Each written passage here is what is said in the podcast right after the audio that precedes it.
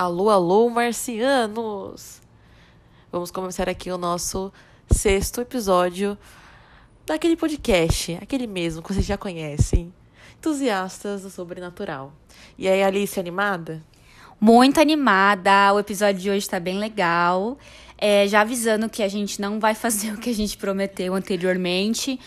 Por motivos de não estamos com tempo, porque pro episódio que a gente falou dos crimes brutais, precisa de uma pesquisa melhor e de um psicológico melhor também. É, de uma sensibilidade, né? Que. Meu, tem. Os casos que a gente vai trazer são um pouco pesados, assim, de crimes, de detalhes, de tortura. Então, realmente a gente precisa preparar um texto né, bem certinho para vocês, para não ficar desrespeitoso. Mas, enquanto isso, a gente não podia deixar vocês sem nada, né? Então a gente trouxe, assim, histórias recheadas de coisinhas. E só para explicar o porquê da correria, nós estamos morando juntas! Chega aí a novidade que estávamos prometendo para algumas pessoas aí, que a novidade é essa. Finalmente, né, eu e a Alice, vocês já sabem, a gente se conhece faz um, uns mil anos, assim. eu vou falar um ano, bom dia. A gente se conhece faz bastante tempo, desde que a gente era adolescente. 2009. Desde 2009.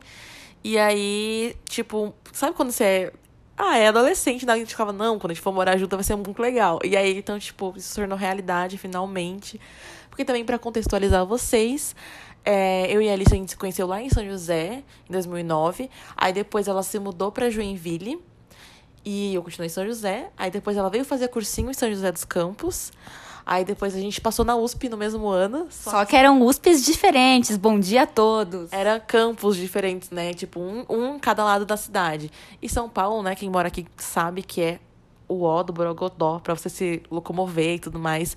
Então, a gente gastava menos tempo e conseguia se ver mais em São José do que em São Paulo. Isso parece, tipo, meu, é absurdo, mas realmente era assim. Porque eu morava na Zona Leste, no campus Areache USP, e a Cidade Universitária Zona Oeste. Então, literalmente, dois extremos. Só contextualizando.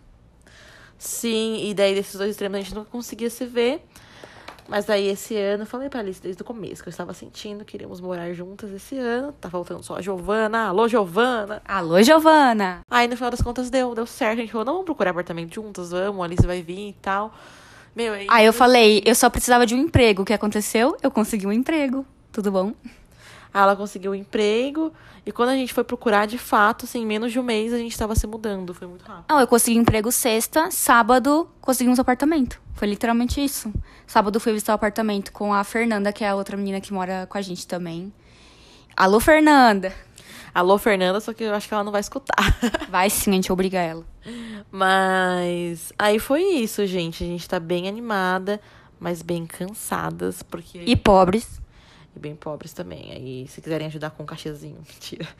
Mas a gente tá bem cansada, porque foi um processo bem cansativo, né? De mudança, de, de trazer móvel, de resolver papelada.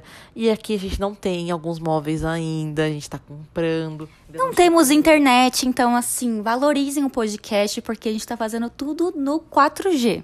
Estamos fazendo no 4G, tem o quê? Desde o dia 11, né? Desde o dia da mudança, tá na base do 4G.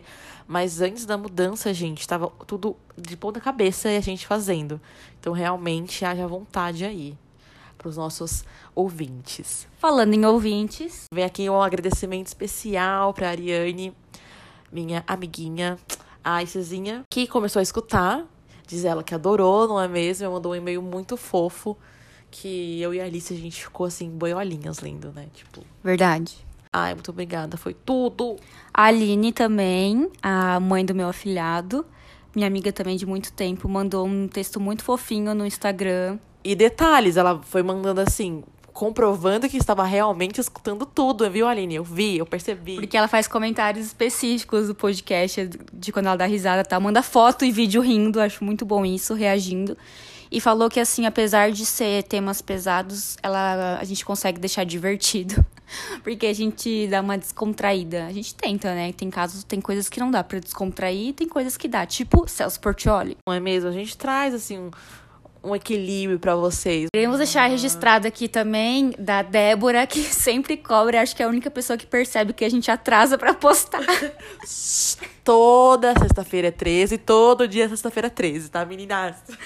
A Débora, cadê o episódio? Cadê o post? Quero comentar. Às vezes a gente nem divulgou ainda que publicou o episódio, às vezes eu publico de madrugada, é o tempo que dá. E ela já escutou. Como assim, Brasil? Um amor, não vou mentir. É a irmã da Juliana, só pra vocês saberem.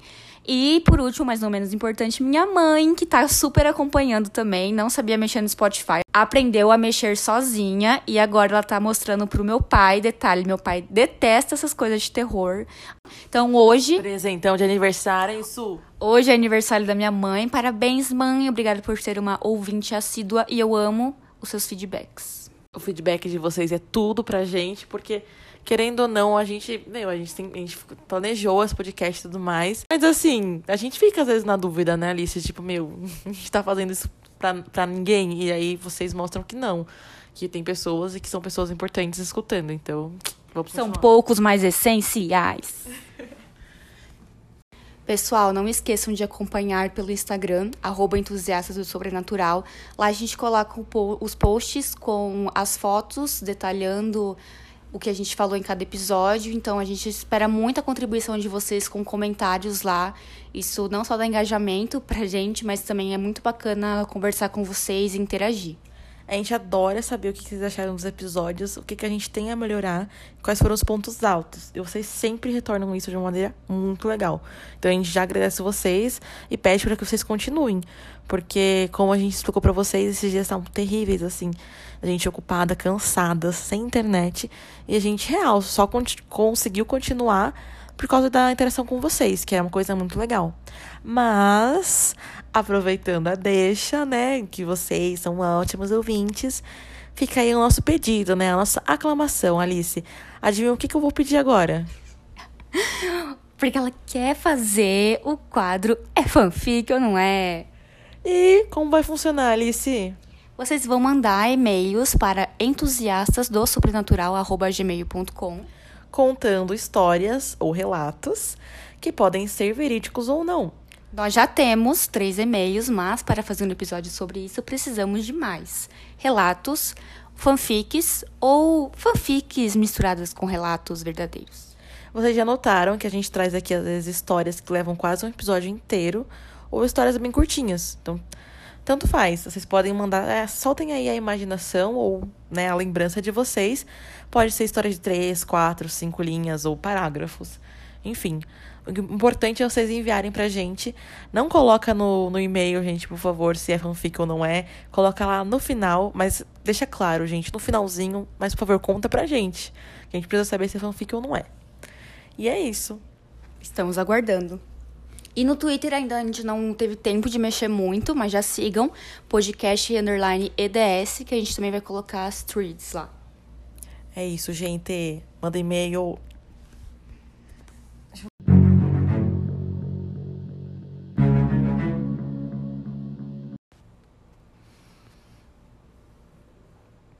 A gente já explicou para vocês que a gente não vai estar tá lendo os crimes é, mais pesados que recomendaram pra gente. Então a gente vai ler hoje histórias, continhos de terror curtos. Então, por favor, gente, apaguem as luzes. Mas depois dessa notícia que queríamos trazer, né, que a Alice vai trazer para vocês, que tá repercutindo essa semana e que também é um crime brutal. Mas aí a gente vai é, abrir esse espaço, né, antes, assim, para contar para vocês dessa história que, olha, realmente parece assim, criada para um podcast de terror. Gente, não sei se vocês viram então sobre a jovem que desapareceu em Goiânia e ficou uma semana desaparecida e foi encontrada morta na mata e foi morta pelos amigos. A história é a seguinte: o corpo de Ariane Bárbara Laureano de Oliveira, de 18 anos, desapareceu após dizer para a mãe que ia se encontrar com amigas foi localizado na manhã de terça-feira, 31, no setor Jaó, em Goiânia, segundo informou o IML. Conforme a equipe de identificação, a vítima foi encontrada em estado avançado de decomposição. Identificação pelas impressões digitais confirma que o corpo localizado em lote no setor Jaó é de jovem de 18 anos que estava desaparecida há sete dias. A Delegacia Estadual de Investigações de Homicídios, DIH, disse em nota que apura o caso. A delegacia, no momento, disse que não ia se pronunciar para não prejudicar o andamento das investigações. A família disse que, devido ao estado que foi encontrado o corpo, não houve velório. E, gente, essa é uma situação que aconteceu agora recentemente aqui no Brasil, tipo assim, aqui perto de nós, e que foi muito chocante. E a gente decidiu contar aqui nesse podcast essa história da, da Ariane, que foi uma vítima é, de falsos amigos, porque quem é amigo, obviamente, não faz isso. Uma coisa assim que parece coisas que a gente fala que só acontece em filme, em novela, sabe? Porque foi bem, bem bizarro mesmo. Uma coisa assim, bem quase que conto de mãe, daqueles de, de assustar, sabe, para não sair com estranhos, só que agora até com amigos. Então, bem pesado, uma coisa bem série americana, na real, assim, né? Verdade. E o que aconteceu? A Ariane estava já de pijama em casa e ela tinha 18 anos, né? Tinha vários amigos, sempre foi uma pessoa bem extrovertida e que saía bastante. A mãe falou que elas tinham uma relação boa, então mesmo ela saindo bastante, ela sempre mandava fotos e vídeos de com quem ela estava, onde ela estava e áudios também. Então o que aconteceu? Ela já estava de pijama. E nisso, alguns amigos, né? No caso, quatro amigos, três deles maiores de idade e uma adolescente, que não foi falado o nome, porque tem 16 anos, convidaram ela para ir comer um lanche eles iam pagar e buscá-la em casa e tudo mais. Agora, uma das coisas mais bizarras. Ela foi morta porque uma das amigas dela, chamada Raíssa Borges, desejava saber se era psicopata. Para isso, ela teria que matar alguém para avaliar a própria reação após o assassinato.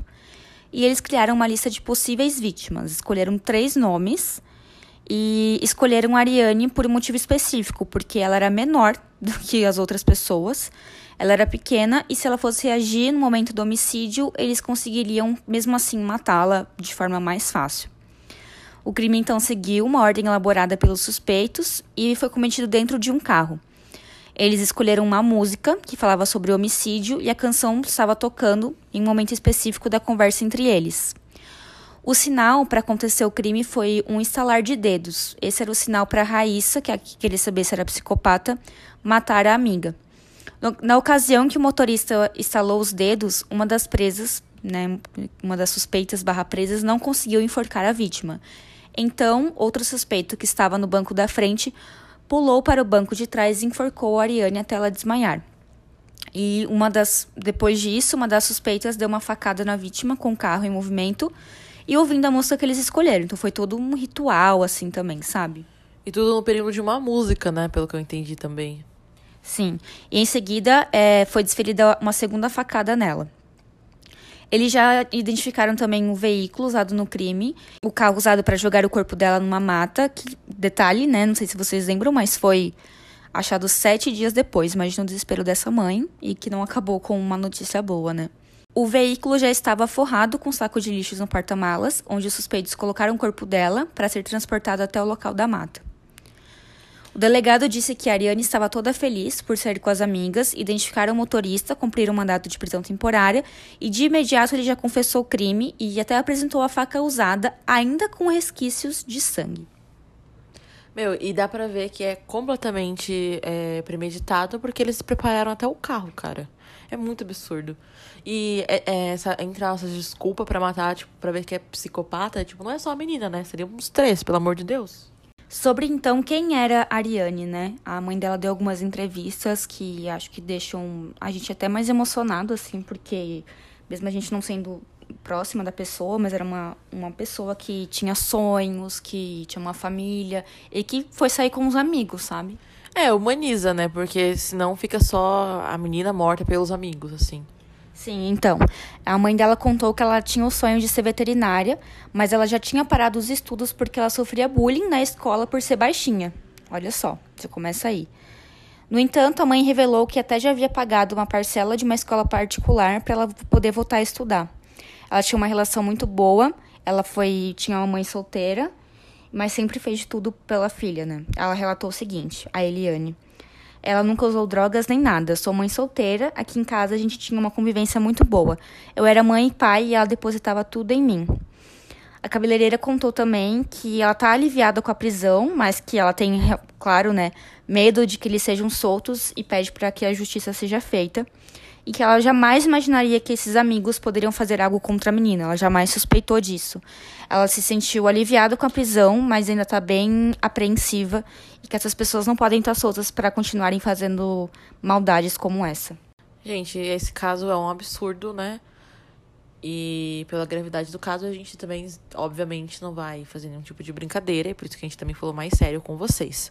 Agora, recentemente, saiu há dois dias, é, foi divulgado um áudio da Ariane que mandou para a mãe dela, antes dela né, ser morta, contando para a mãe que ia sair com os amigos. E a gente vai colocar aqui para vocês escutarem. As meninas me chamaram pra ir comer lá no Jaó. Vamos pagar a broca hoje. Aí eu tô indo. Aí elas vão me buscar de carro, mãe. Aí eu vou, né? Vai pagar comida e vai me buscar de carro e me deixar em casa. Sou besta. Então, como vocês podem ver, né, ela avisou pra mãe que tava saindo, falou: "Ah, eles vão me buscar de carro, eles vão pagar minha comida, né, minha broca, como ela diz". Sou besta de. Então, assim, claramente inocente e jamais poderia imaginar, porque ressaltando, ela estava com amigos. Que amigos são esses, né?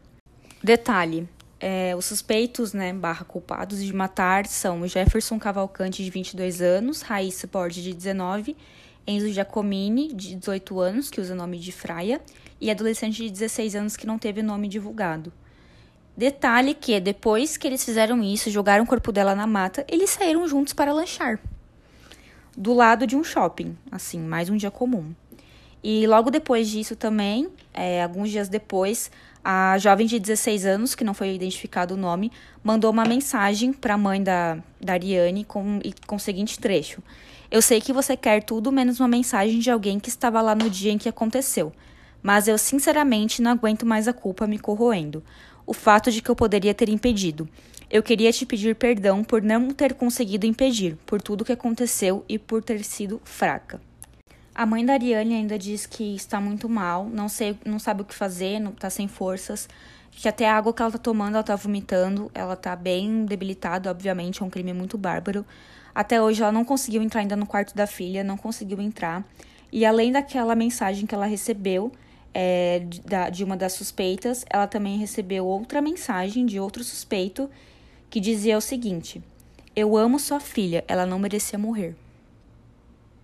Pois é. Cada, cada vez fica mais bizarro essa questão, né? Fica aqui então o nosso sincero sinceros pêsames para essa família que aconteceu isso. Por ser no Brasil e tão perto e tão recente, a gente se comove mais ainda com essa coisa brutal. A gente conta aqui questões de crimes e tal, mas a gente leva isso também muito a sério. E que fique de alerta também para questão de confiança. A gente nunca sabe em quem confiar, né? Nesse caso foi realmente uma barbaridade mas sempre desconfiar das pessoas, sempre estar tá de olhos abertos. E não tem mais muito o que falar também, foi algo bem, bem tenso. Foi, foi um caso bárbaro mesmo, né? E como a Alice disse, meu, por ser no Brasil, a gente fica perplexo, assim. Porque de verdade parece lenda. Tipo, sei lá, a lenda do, do ovo no carro, algo assim, sabe? Uma coisa que vai passando, mesmo pra dar lição entre aspas de confiança ou coisa assim. E, meu, mas não, aconteceu de verdade. Era, era uma, uma garota jovem, tipo, com sonhos, como a Alice falou. Então, isso é muito absurdo. E como a Alice falou, né, fica aí o nosso, nossos sentimentos pra família. E o nosso choque também. E como disse a mãe dela, que a justiça seja feita, né?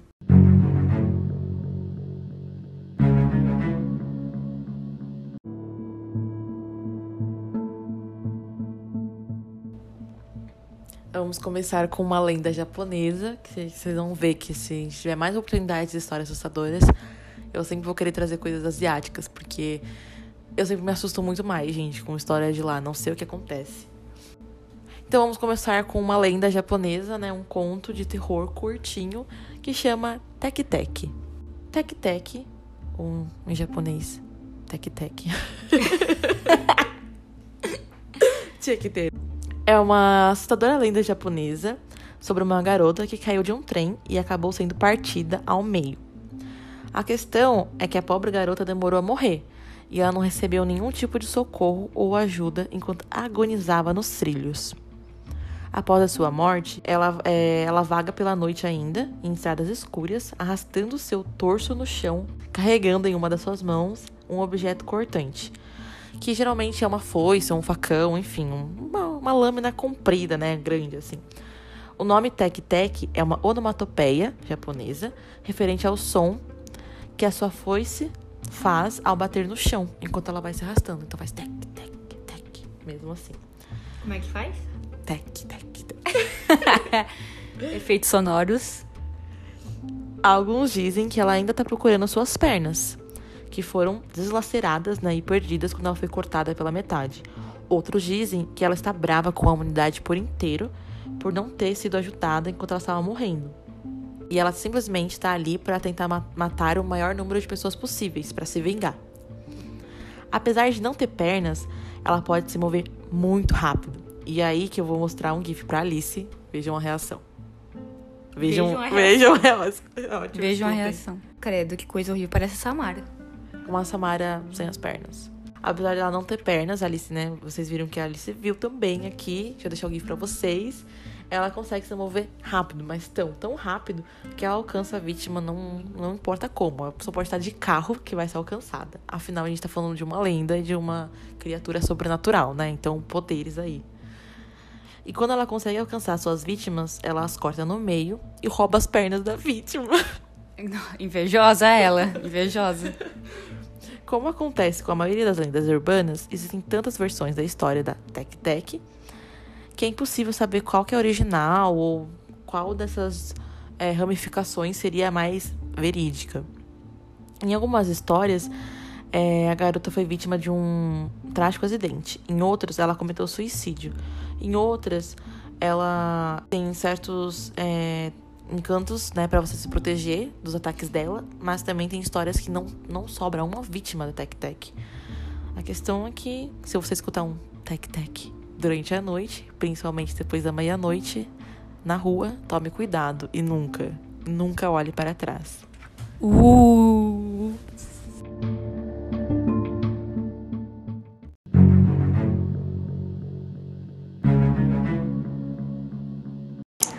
Agora eu vou contar um conto de terror de autoria de Denise Emília. O nome é Demônios. Me mudei para uma cidade vizinha para trabalhar. Só lá consegui um emprego. Não era lá grande coisa, mas era suficiente para poder me sustentar e pagar a faculdade. Seria a primeira vez que eu faria aquele tipo de trabalho, então tive que praticar muito. Chegando lá, fui recebida por um casal de adultos, a mulher muito sorridente e simpática, enquanto o homem não era de falar muito. Você deve ser a Vanessa, disse a mulher. O meu nome é Rita e esse é meu esposo, Robson. Muito prazer, Sr. Robson, eu disse com um sorriso no rosto. O prazer é todo meu, Vanessa, disse com um sorriso forçado. Entre, por favor, disse Rita enquanto abria a porta, e eu entrei. Como pode ver, a nossa casa é enorme com muitos quartos, porém você dormirá no mesmo quarto que a minha mãe para caso ela precise de algo. E o que eu- E... E o que eu devo fazer exatamente? perguntei. O seu dever nessa casa será apenas cuidar da minha mãe e arrumar o quarto dela. As outras empregadas farão o resto. Subiu a escada e fez sinal com a mão para que eu a seguisse e abriu um dos quartos no corredor. E disse: Aqui está minha mãe. Aproximei-me do quarto e avistei uma idosa sentada na cama e parecia estar imóvel, apenas movimentava e piscava os olhos. Ela não pode andar e nem falar, portanto, colocaremos o despertador que tocará a cada 30 minutos para acordar e ver se ela precisa de algo. Já reconheceu, Juliana? Já, já conheci, mas é muito boa, gente. Mesmo na hora de dormir, preciso verificar? Sim, principalmente nesse horário. Naquele momento, até bateu um arrependimento. Porém, eu já tinha saído de casa, fiz uma viagem de seis horas, enfim. Não ia desistir. Enfim, tive que trabalhar, né, galera? Não ia desistir depois de tudo, então decidi aceitar e ficar. No começo era um pouco difícil, pois nem sempre eu acordava quando o despertador tocava. Mas com o passar dos dias, fui me habituando, tirando isso estava tranquilo, até chegar à parte sombria. Até aí, tudo bem. Em um dia qualquer, eu adentrei com uma bandeja de comida e vi a Eva, nesse caso a mãe da Rita, sentada na beira da cama. Como ela conseguiu, pensei. Após isso, fui até a mesinha para guardar a bandeja enquanto ela acompanhava os meus passos com sua cabeça, sendo que nem a cabeça ela conseguia mover quando cheguei na casa. Após guardar a bandeja, aproximei-me dela para colocá-la de volta na cama e ela segurou meu braço com força, olhando fixamente para os meus olhos. Por favor, não deixe que eles me levem, sussurrou Eva de olhos arregalados. A senhora pode falar? Falei em um tom alegre. Calma, vou chamar a senhora Rita. Antes que eu pudesse sair do quarto, ela continuou segurando meu braço, aparentemente muito assustada. Não, ninguém pode saber que eu falo, disse, ainda sussurrando. Eles não podem saber disso. Como assim? Eles quem? Eva olhou para todos os cantos do quarto e aproximou-se do meu ouvido. Os demônios, não conte para ninguém que eu posso falar, senão eles virão me buscar. Eu não respondi nada, apenas saí do quarto olhando para ela como se fosse louca. Mais tarde, avistei a Rita parada na varanda, observando os outros empregados cuidando do jardim, e fui até onde ela estava. Ela olhou para mim com um sorriso e perguntou: Ela já dormiu? Sim, senhora. Dei uma pausa e continuei. O que aconteceu para estar daquele jeito? Ah, eu não sei muito bem, só me lembro de receber ligações dela pedindo para que eu a levasse para minha casa, porque, segundo ela, podia enxergar demônios. E há quanto tempo ela está assim? Já faz alguns meses, até que um dia ela parou de andar e falar. Eu estranho tudo isso, a nossa família é cristã, mas ela era a única que não acreditava nessas coisas. Existe uma lenda que quem não acredita em demônios perturba uma pessoa e consome sua alma. Então por isso que ela me falou sobre demônios? Rita olhou para mim de olhos arregalados. A minha mãe pode falar? Tapei a minha boca com a mão por falar demais. Espera, é isso mesmo que eu ouvi? Tudo que eu queria era correr para longe, mas o estrago já estava feito, então resolvi contar tudo. Sim, ela sabe falar, consegue falar, mas me pediu para que eu não contasse a ninguém, mas por quê? disse nervosa. Isso é uma ótima notícia. Ela disse que os demônios iriam levá-la caso descobrissem, sussurrei. Rita não disse mais nada, apenas saiu dali com um enorme sorriso no rosto. Eu continuei ali, parada, arrependida de ter aberto minha boca. E se os demônios realmente levassem a Eva? Eu me culparia para o resto da vida.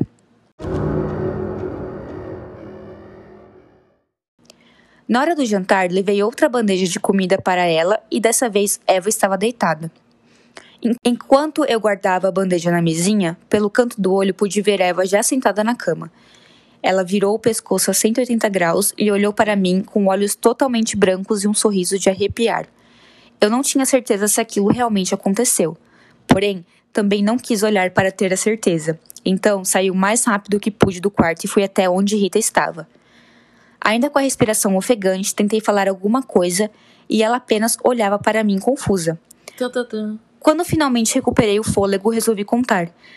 Eu não sei se o que ouvi é real, mas a senhora tem que vir comigo. O que houve? perguntou ela, levantando da mesa e me seguiu. Assim que chegamos no quarto, tudo estava normalmente tranquilo. Eva estava deitada na cama e Rita olhou para mim à espera de uma resposta.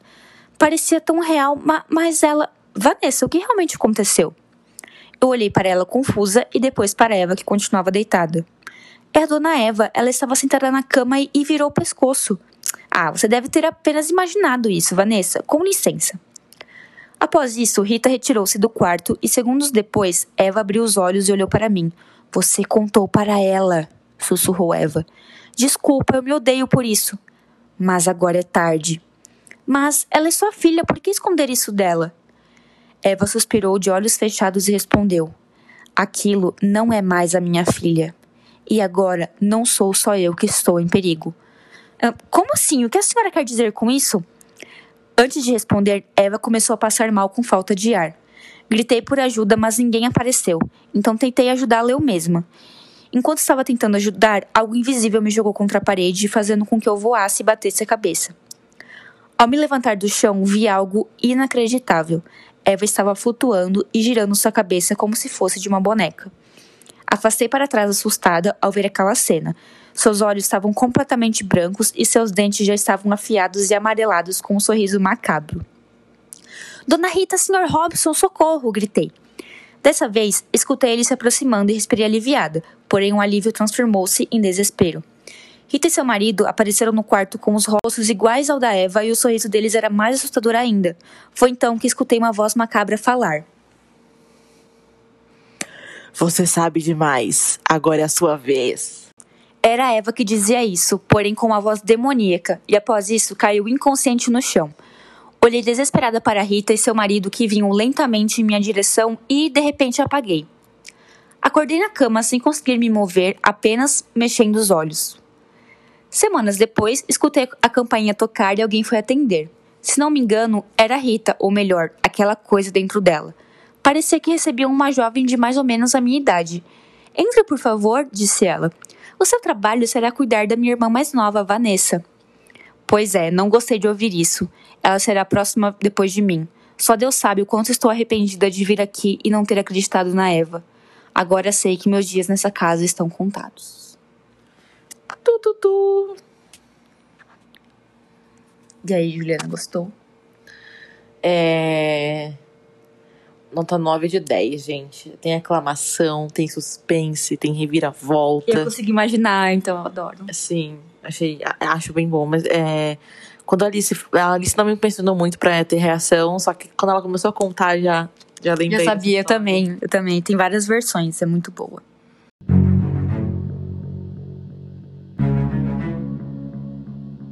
E agora, né, eu e a Alice juntas, vamos contar pra vocês a lenda da boneca da Xuxa From Hell. de 1889, Não, galera. 1900, 1900 e- 1989. de 1989. Alguns anos já haviam passado e parecia que o público havia superado todo aquele bafafá envolvendo o nome de Xuxa e sua suposta ligação com o ocultismo. Quem nunca ouviu, né? Xuxa Quem nunca ouviu, satanista. quem nunca ouviu o disco dela ao contrário, que joga a primeira pedra, hein? Mas eis que um jornal da cidade de Sorocaba, interior de São Paulo, gente, tudo acontece em Sorocaba. O fofão acontece em Sorocaba. Bom dia. Reacende o disse-me-disse paranormal. E mais uma vez, o nome da apresentadora cai aí na boca do povo.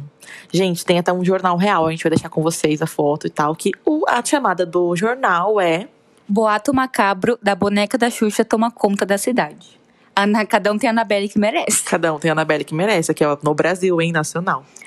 A longa reportagem, então, conta que em novembro de 1989 começaram alguns boatos envolvendo a boneca da apresentadora em pelo menos duas versões, e em ambas havia ligação demoníaca entre a boneca e uma criança. Uma delas contava que uma menina dormia com a boneca na noite do Dia das Crianças, mas a boneca tomou forma de uma pessoa, com garras, seios fartos e olhos satânicos, e matou a menina esganada. Detalhe, o demônio era, era siliconado. Não, detalhe assim, o botox, botox, o silicone, as pastas estão em dia.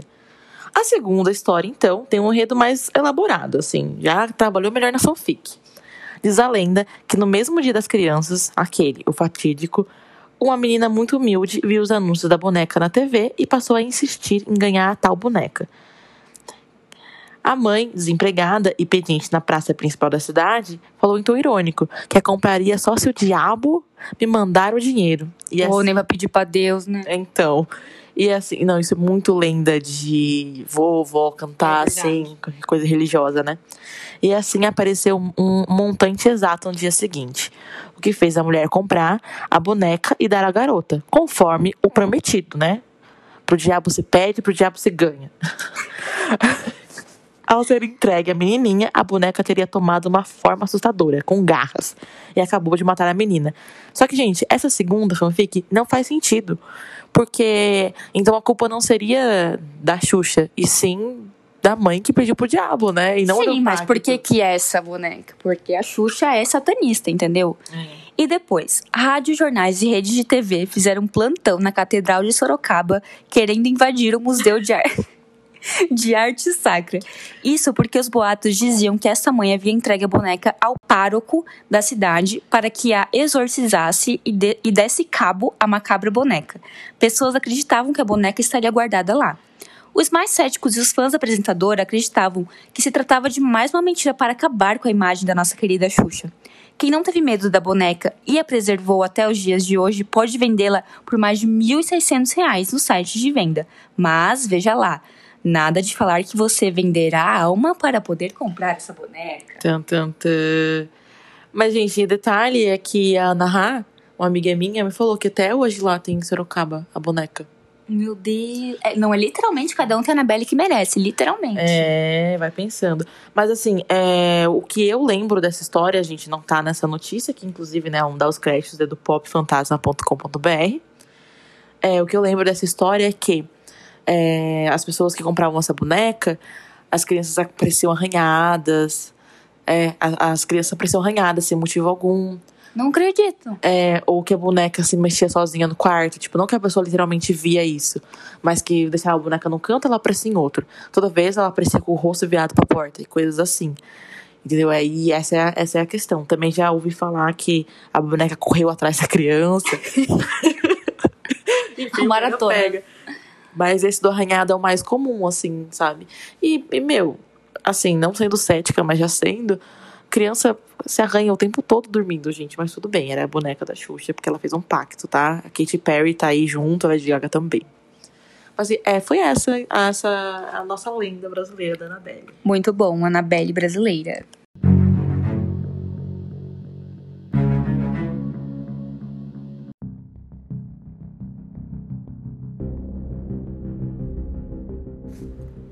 Gente, só pra deixar claro, agora eu vou contar pra vocês uma lenda urbana do tempo do Orkut. E como toda lenda urbana, a gente vai ter variações. Eu peguei aqui uma das primeiras que eu encontrei e vou ler pra vocês. Ó, essa aí é do tempo do pai, hein? Uma garota de 15 anos decidiu que já era grande o bastante pra ficar sozinha em casa. E ela dispensou a viagem com os pais no final de semana. Além do mais, se qualquer coisa acontecesse, ela teria o seu fiel, fiel cachorro do lado para proteger. Quando a noite chegou, ela trancou todas as portas e tentou trocar todas as janelas. Mas uma janela, em específico, ela não conseguia fechar de jeito nenhum. Mas assim, depois de insistir muito, ela desistiu e deixou a janela trancada mesmo. Os vizinhos a conheciam, enfim, estava tudo tranquilo. Ela tomou um banho e foi dormir. Seu cachorro tomou seu lugar de costume embaixo da cama e ela ficou tranquila. Ela se sentia muito protegida com seu cachorro. No meio da noite, ela começa a acordar por causa de um som de gotas vindo do banheiro. Aquela maldita goteira de sempre. Que ela já tinha pedido para ser consertada. Mas enfim. Ela estava muito assustada é, para verificar. Ela tinha medo do escuro. E a luz queimou, enfim, algo aconteceu. Então ela apenas estendeu sua mão para debaixo da cama e sentiu uma lambida. Ufa! E se tranquilizou e ela voltou a dormir plena, pleníssima. Mais tarde, ela acordou novamente por causa do som das gotas. Insegura, ela estendeu a mão novamente por baixo da cama e sentiu uma lambida. Voltou a dormir. Passa um tempo, mais uma vez ela acorda, o som, ela fica com medo, a lambida tranquiliza. Incomodada com o som das gotas, ela acorda mais uma vez. E dessa vez ela toma coragem bastante para levantar e ir até o banheiro para acender a luz de lá. O som dos pingos vão ficando mais altos, de acordo com como ela vai se aproximando. Chegando no banheiro, ela liga a luz. E a luz não tinha queimado. Ela conseguiu acender. Nesse momento, ela presencia uma cena horrível. Pendurado no chuveiro estava o seu cachorro, com a garganta cortada e o sangue caindo na banheira. No espelho do banheiro, algo chama sua atenção. Escrito no espelho, com o sangue de seu cachorro, estavam as palavras: Humanos também sabem lamber.